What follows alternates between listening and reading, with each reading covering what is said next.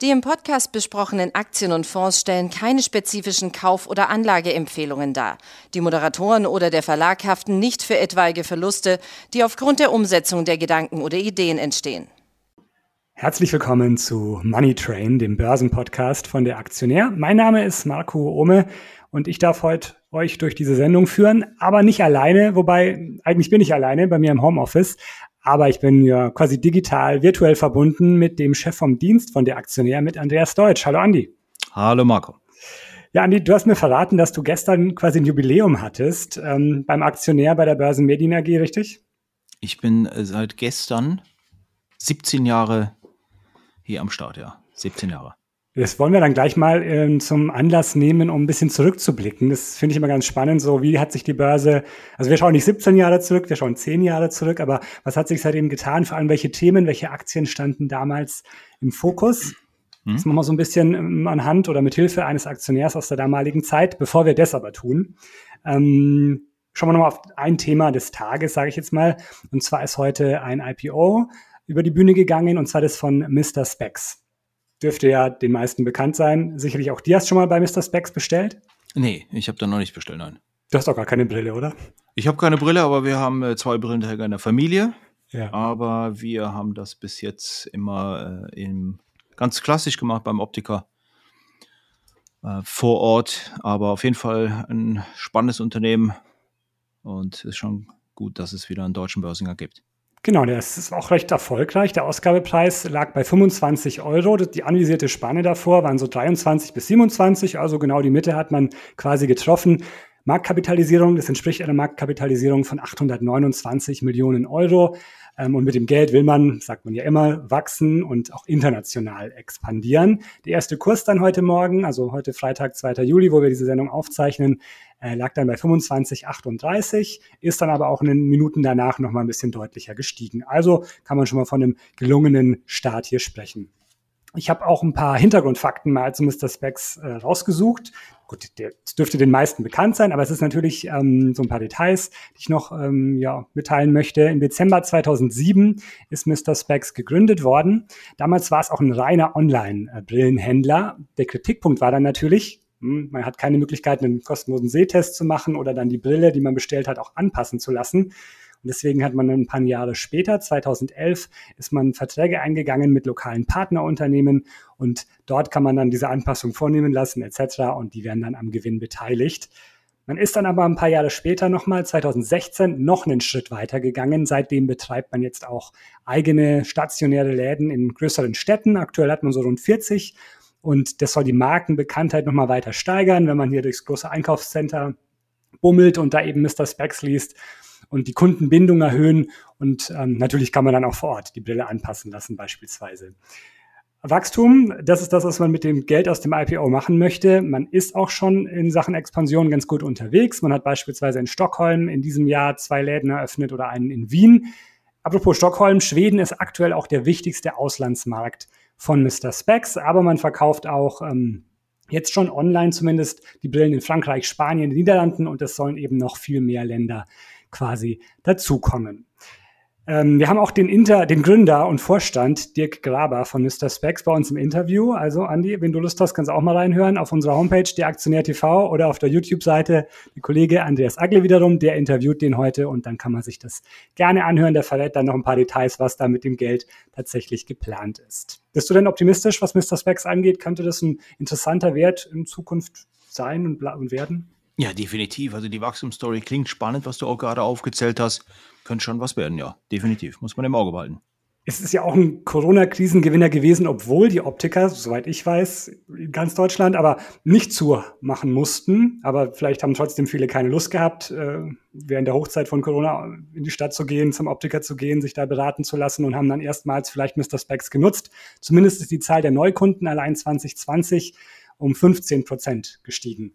Und hm. auch das erste Quartal in diesem Jahr, da hat man ein Wachstum von oder um 30 Prozent gegenüber dem Vorjahreszeitraum. Mhm. Zeigt also, ob es jetzt Corona ist oder nicht, es ist äh, wirklich Wachstum vorhanden bei. Es zeigt ja auch, dass äh, die Schwellen, die vor Corona noch waren, was mhm. den Onlinehandel angeht, dass die ja dann gefallen sind. Also mittlerweile geht ja zum Beispiel auch der Möbelkauf da haben sie auch viele immer gesagt, nee, also Möbel, da möchte ich dann doch noch ins Geschäft fahren und mir das anschauen. Ja. Äh, selbst das hat ähm, einen richtigen Boom erlebt und natürlich bedingt durch Corona merken die Leute jetzt, ey, das klappt ja, das ist ja wirklich unproblematisch. Wenn mir das nicht gefällt, dann rufe ich die Spedition an, die holen es dann wieder ab.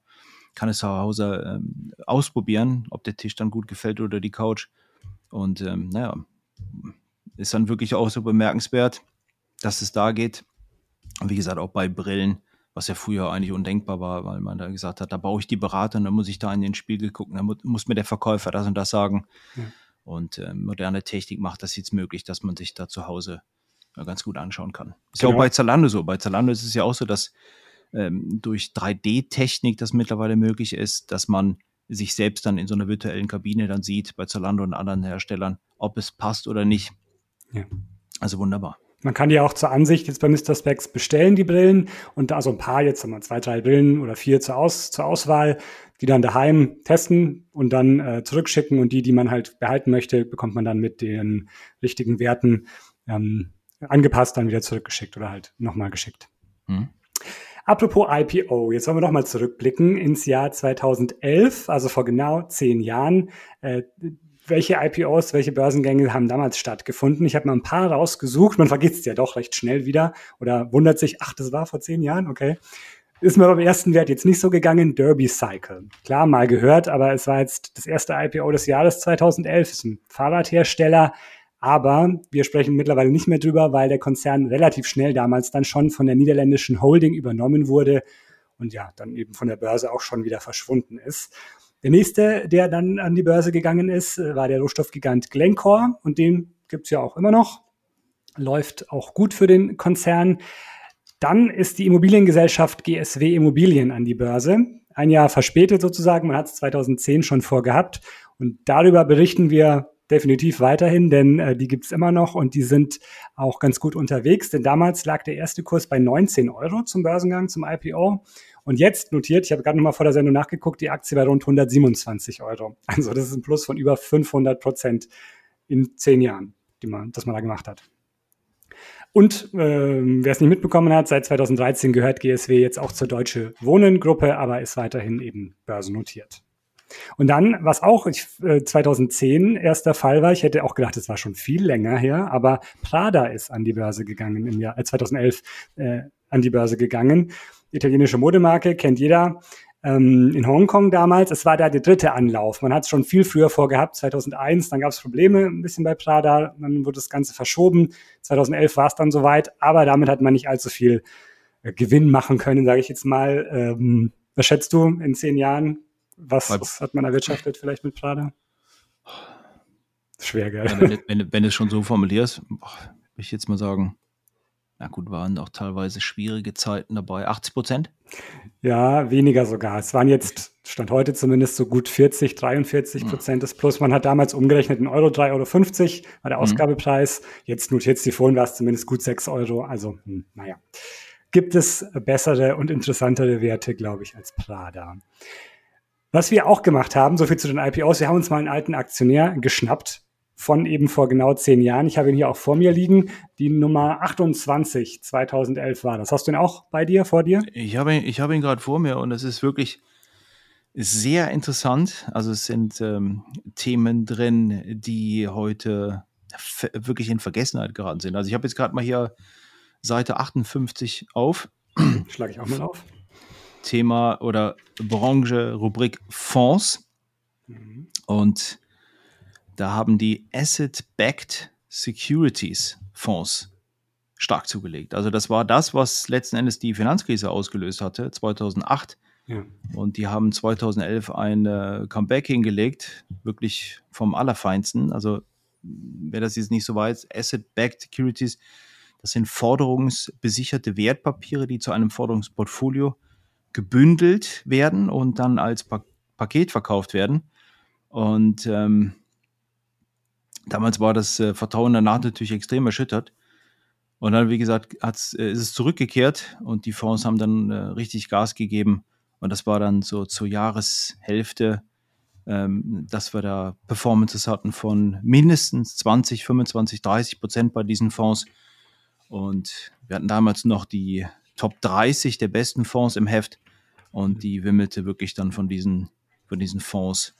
Und ähm, dann gab es noch einen Ausreißer dabei, und zwar Frankreich war damals ein ganz heißes Thema, der Nestor France, mhm. damals auch so ein Spitzenfonds, der lag 22 Prozent im Plus. Aber ähm, das war äh, dann dieses Spezielle in diesem Jahr da in der Fondsgeschichte.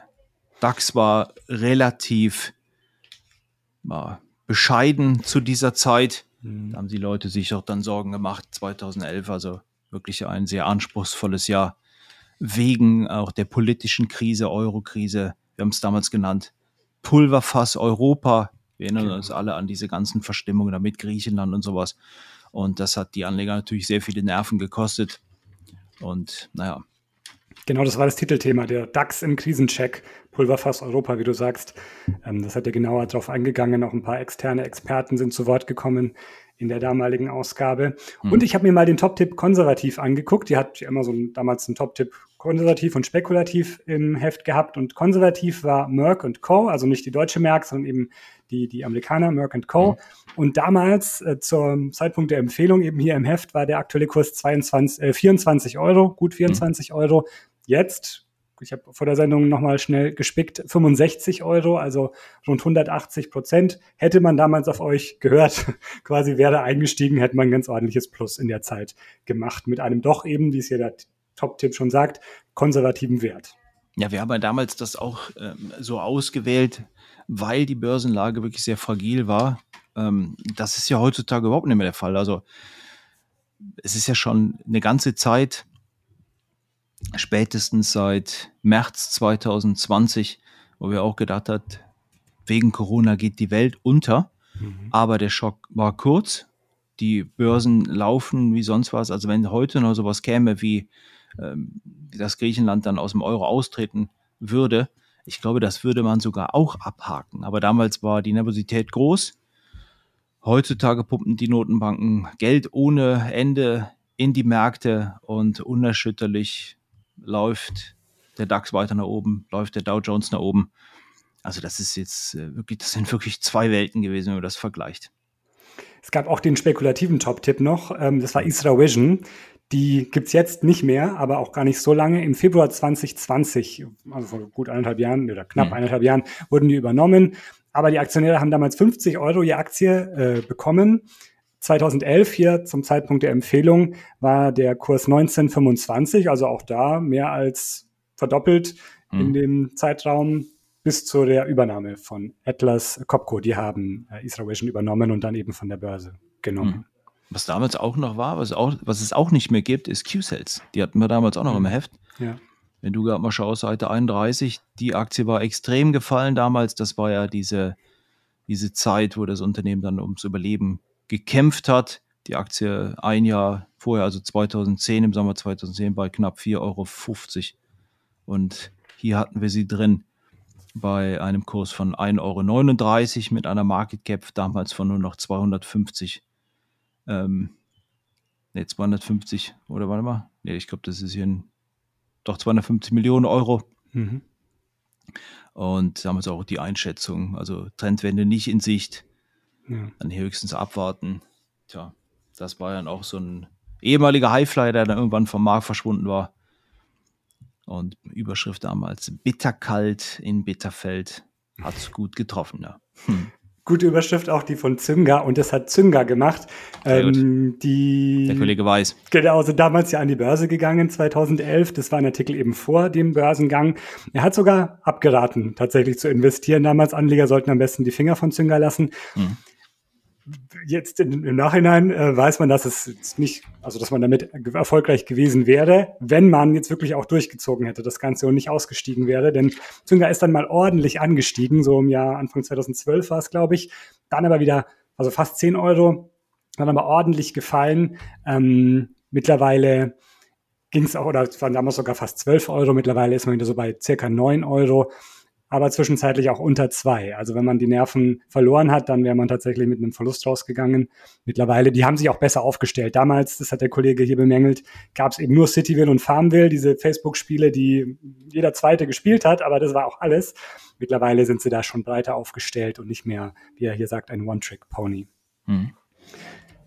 Ja, was ein Fun Fact fand ich auch noch ganz lustig, was ich zufällig gesehen habe. Ihr habt ja immer diese Übersicht mit den besten Börsen, wie sich da die, die, die, die Börsen entwickelt haben. Und Venezuela ist jetzt momentan Platz eins ähm, und auch 2011 war die venezolanische Börse, oder hat sich damals am besten im ersten Halbjahr entwickelt gehabt.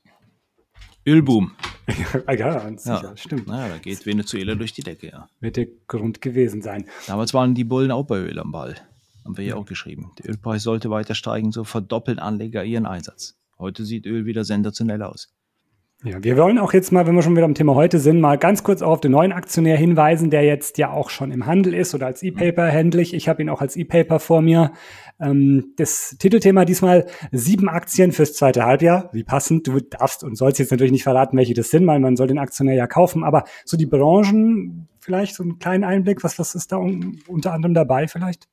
Ach, die, die Branchen behalte ich jetzt auch für mich. Also wir haben es jetzt diesmal gemacht. Wir haben ähm, gesagt, keine Denkverbote. Wir gehen querbeet durch alle Märkte durch, durch alle Branchen durch und schauen, wo Momentum aufgenommen werden kann im zweiten Halbjahr, weil irgendwas ansteht, irgendwelche wichtigen Entscheidungen mhm. oder, oder Comebacks und sowas. Und äh, ist eine wirklich bunte Mischung geworden, eine schöne Mischung geworden, würde ich mir jetzt mal sagen. Ist da wirklich für jeden Anleger was dabei. Und ähm, Dazu haben wir natürlich auch noch andere, wieder spannende Geschichten dabei. Wir haben einen coolen Hotstock aus Schweden. Mhm. Ähm, da geht es, das darf ich verraten, ums Lesen, digitales Lesen vom Kollegen Michael Döpke aufgearbeitet. Dann äh, Top-Tipp aus dem Sportbereich. Da tut sich im Moment super viel, also ganz starkes Momentum in der Branche. Haben wir dann auch eine, eine neue Aktie dabei. Die läuft wirklich wie, wie aufgezogen ähm, schon seit, seit ein paar Wochen und hat aber immer noch Potenzial. Ja, das sind so die, die, die äh, Sachen, die wir jetzt mal so nennen können. Wir haben auch ein Fintech-Unternehmen aus Amerika aufgetan. Mhm. Die sind spannend. Schweiz läuft sensationell der Index. Also da hat sich ja auch Großes getan. Ähm, da äh, in der Schweiz, obwohl ja deutsche Anleger oder ausländische Anleger aus, dem, aus der EU hier ähm, eingeschränkt, massiv eingeschränkt worden sind, die Aktien zu äh, handeln. Da läuft ja schon die ganze Zeit diese, diese Problematik da mit der Schweiz, aber trotzdem hat das der Börse keinen Abbruch getan. Also hier auch spannendes Thema. Das waren jetzt nur ein paar Themen. Wir haben natürlich noch mehr. Wer neugierig geworden ist, ich packe den Link zum E-Paper mal in die Show Notes dieser Ausgabe hier, dieses, diese Ausgabe von Money Train, der kann dann einfach gerne da mal zulangen. Ja, und dann sind wir fast schon am Ende. Ich habe mir gedacht, so als Rauschmeister, weil man ja manchmal auch so die Welt der Börse verlassen will oder muss. Ähm, ich habe einen kuriosen Feiertag rausgesucht, nochmal so zum Schmunzeln, zum Abschied. Ähm, heute ist, ich muss gar nicht fragen, ob du es wusstest, weil das wusstest du definitiv nicht. Heute ist Hab ich vergessen Tag. National I Forgot Day. Ähm, und das ist eigentlich ganz lustig. Ich habe ja auch vergessen, dir gestern zu gratulieren zu deinem 17-Jährigen. Macht aber nichts. Für alle, die eben Geburtstage, Jahrestage, Hochzeitstage, was auch immer gerne mal vergessen. Dieser Tag ist dafür da, dass man das dann einfach nachholt. Am 2. Juli gratuliert man allen, denen man vergessen hat, vorher zu gratulieren.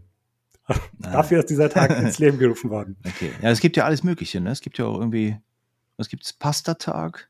Ich glaube, es gibt für alles einen ja. Tag tatsächlich. Ich finde es auch manchmal ganz lustig, auch wie dieser Tag. Also gratuliere ich dann heute nachträglich, einfach an diesem habe ich vergessen Tag, weil gestern habe ich es vergessen. Ja, und es war ja kein Runder. Also zum ja. 20-Jährigen kannst du mir ja dann ein schönes Paket schicken. Da wenn du dann auch was Schönes mit, oder? Wenn du dann immer noch im Homeoffice bist. Nein, also ich hoffe, ich komme bald wieder zurück. Ähm, ein paar Wochen wird es zwar schon noch dauern, aber dann bin ich wieder bei euch im, am Eulenhof, wie es bei uns heißt. Ähm, und ja, schau mal wieder vorbei. Sehr gut, alles klar. Gut, dann war's das für heute. Ich danke dir für deine Zeit, ja. für den Einblick. Sehr gerne, sehr gerne. Wir sprechen uns hoffentlich bald mal wieder. Entweder digital oder dann auch hoffentlich bald wieder live. Und äh, liebe Zuhörer, Zuhörerinnen, ähm, schön, dass ihr dabei wart. Gerne beim nächsten Mal wieder reinhören beim Money Train. Auf Wiederhören. Jo, ciao.